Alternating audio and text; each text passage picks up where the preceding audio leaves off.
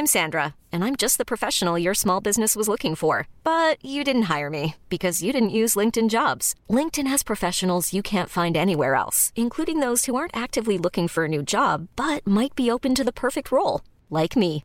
In a given month, over 70% of LinkedIn users don't visit other leading job sites. So if you're not looking on LinkedIn, you'll miss out on great candidates like Sandra. Start hiring professionals like a professional. Post your free job on linkedin.com/achieve today. Nous sommes en guerre. Moi, moi, je, personnellement, je m'étouffe. Accélère Accélère Ils sont aux ordres du pognon Faut laisser la star tranquille.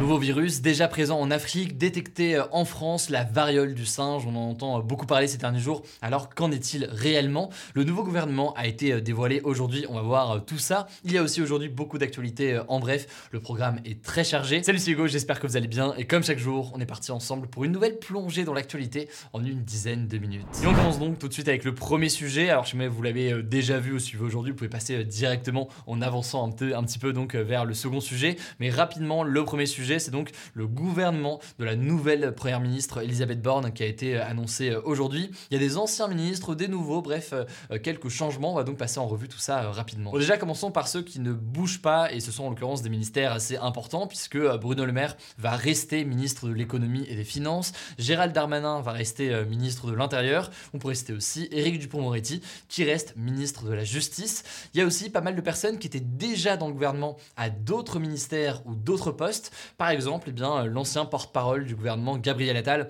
va devenir euh, ministre délégué chargé des comptes publics et euh, Olivier Véran, qui était donc euh, ministre de la Santé, vous le savez, va devenir ministre délégué chargé des relations avec le Parlement. Et d'ailleurs, le ministre qui était justement chargé des relations avec le Parlement, Marc Fesneau, est désormais ministre de l'Agriculture. Parmi les changements, on peut citer aussi Sébastien Lecornu, qui était jusqu'ici ministre des Outre-mer de la France et qui récupère de son côté le ministère des Armées.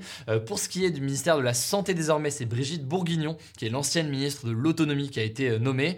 Et euh, au ministère du Travail, c'est Olivier Dussopt, qui était jusqu'ici ministre délégué chargé euh, des comptes publics. On continue le listing, je vais essayer d'être efficace, mais il faut quand même les citer. Le gouvernement a aussi une nouvelle porte-parole qui remplace donc Gabriel Attal. C'est Olivia Grégoire, qui était jusqu'ici secrétaire d'État à l'économie sociale et solidaire.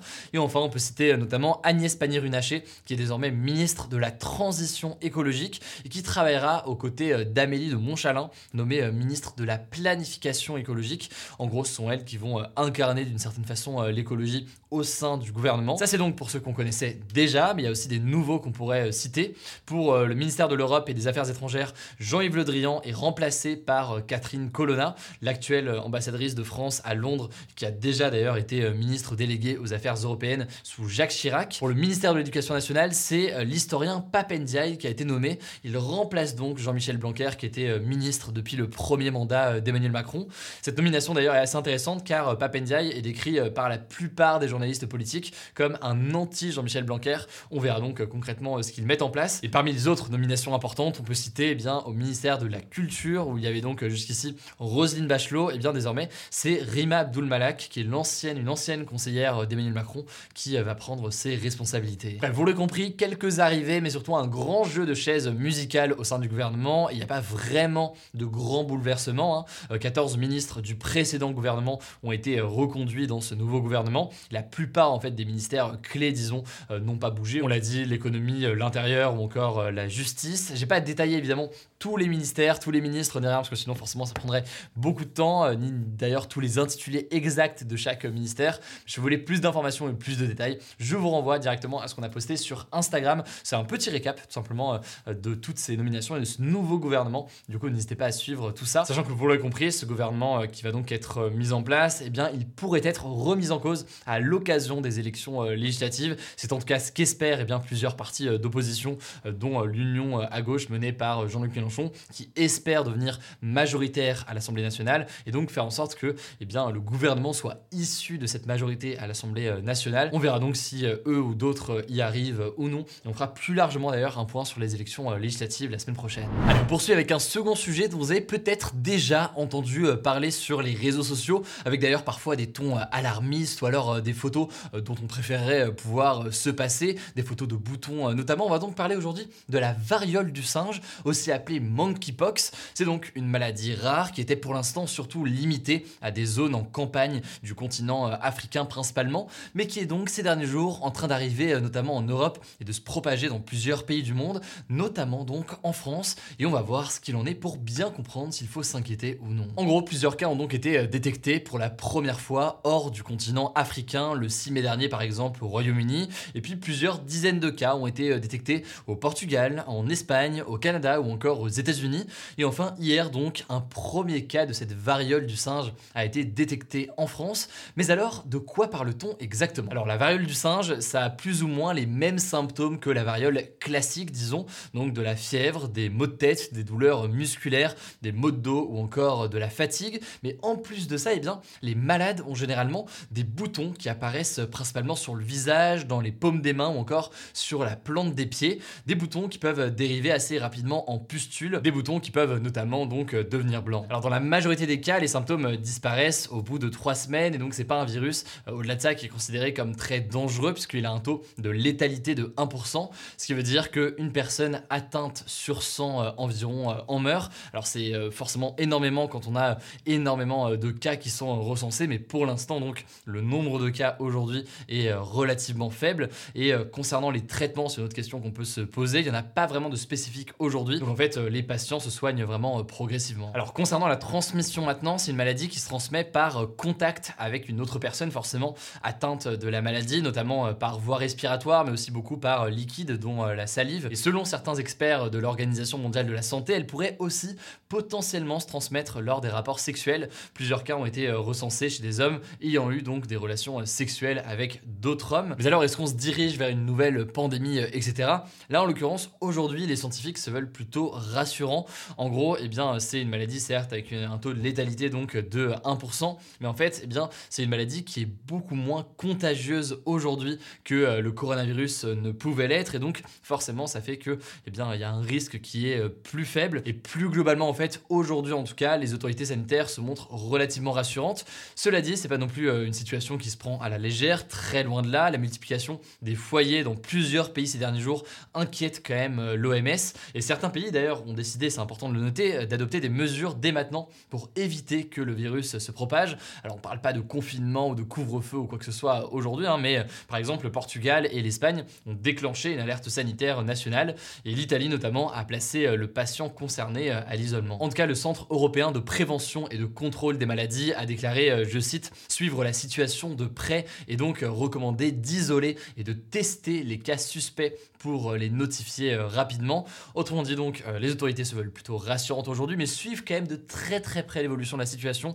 Et vous l'imaginez, comme dans ce genre de sujet, ça peut évoluer très très vite. Évidemment, du coup, je tiendrai au courant ce week-end sur notre compte Instagram Hugo Decrypt dès qu'on a du nouveau. Bon, en bref, aujourd'hui d'abord, on va parler de l'Ukraine avec cette information. Le Congrès américain, donc en quelque sorte le Parlement américain, a validé à une écrasante majorité l'aide exceptionnelle de 40 milliards de dollars à destination de l'Ukraine. Et c'est une aide exceptionnelle qui était euh, voulue par le président américain euh, Joe Biden pour euh, que l'Ukraine puisse faire face eh bien, à cette offensive de la Russie. C'est une aide à la fois économique mais aussi militaire et selon le New York Times, c'est la plus grosse somme accordée par les États-Unis à un pays étranger depuis au moins 20 ans. Donc c'est vraiment une décision absolument historique de verser ainsi autant d'argent à l'Ukraine. Ce qui est assez marquant par ailleurs, c'est que ce projet a été soutenu à la fois par les démocrates et les républicains, mais tout ça pour dire donc que ben, là, il n'y a aucun doute aujourd'hui, euh, les États-Unis prennent une place majeure dans cette guerre euh, en Ukraine avec eh bien cette aide financière importante. Et c'est un soutien donc à la fois économique et militaire. On verra évidemment quels sont euh, les impacts et les répercussions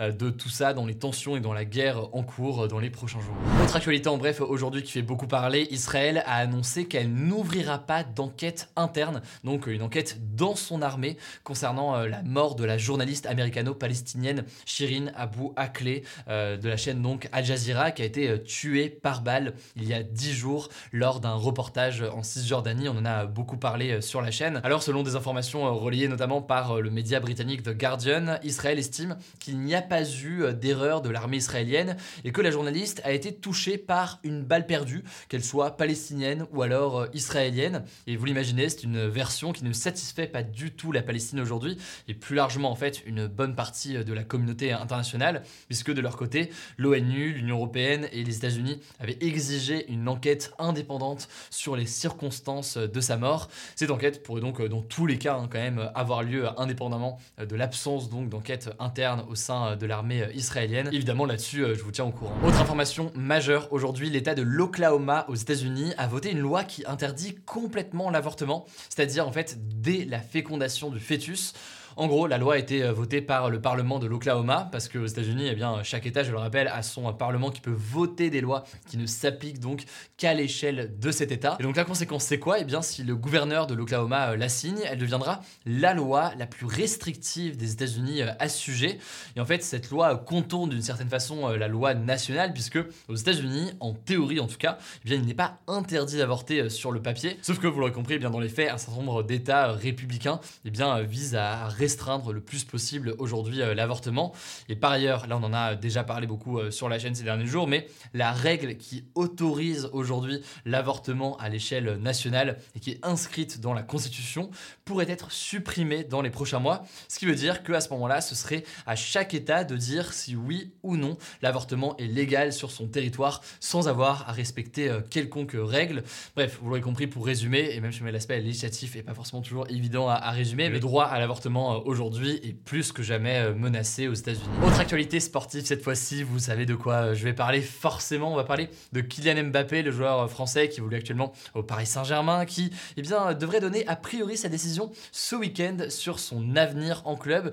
Concrètement, la question c'est de savoir s'il reste au PSG, club dans lequel il est depuis 2017, ou alors s'il va au Real Madrid en Espagne. Et selon le journal L'équipe, eh cette décision devrait être prise a priori ce week-end. Et ça se trouve d'ailleurs, au moment où vous regardez cette vidéo, sa décision déjà été prise et surtout il a peut-être déjà annoncé. En tout cas, vous avez peut-être déjà vu ces dernières heures eh bien, des montants assez mirobolants de plusieurs centaines de millions d'euros qui seraient en jeu dans ce contrat de Kylian Mbappé. C'est donc un fait sportif et financier absolument euh, majeur. évidemment, du coup, ce week-end, on vous annoncera tout ça concernant Kylian Mbappé. Ça se passera directement sur notre compte Instagram dédié au sport. On en a un, on poste chaque jour des actus du jour. Vous êtes de plus en plus nombreux euh, dessus. Ça s'appelle hugodecrypt.sport. Rendez-vous donc sur Instagram ce week-end pour avoir euh, les détails. Enfin, dernière actualité pour terminer. Cette année, le concours de l'Eurovision a été le théâtre d'une triche, je cite, d'une ampleur inédite selon en fait les organisateurs. En fait, il y a six pays, donc euh, l'Azerbaïdjan, la Géorgie, le Monténégro, la Pologne, la Roumanie et Saint-Martin, qui auraient tenté de manipuler les résultats des demi-finales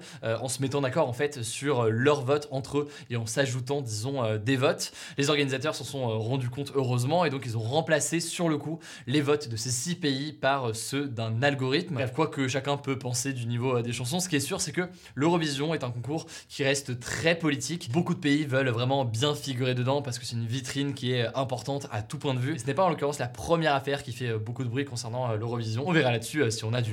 Voilà, c'est la fin de ce résumé de l'actualité du jour. Évidemment, pensez à vous abonner pour ne pas rater le suivant, quelle que soit d'ailleurs l'application que vous utilisez pour m'écouter. Rendez-vous aussi sur YouTube ou encore sur Instagram pour d'autres contenus d'actualité exclusifs. Vous le savez, le nom des comptes, c'est Hugo Décrypte. Écoutez, je crois que j'ai tout dit. Prenez soin de vous et on se dit à très vite.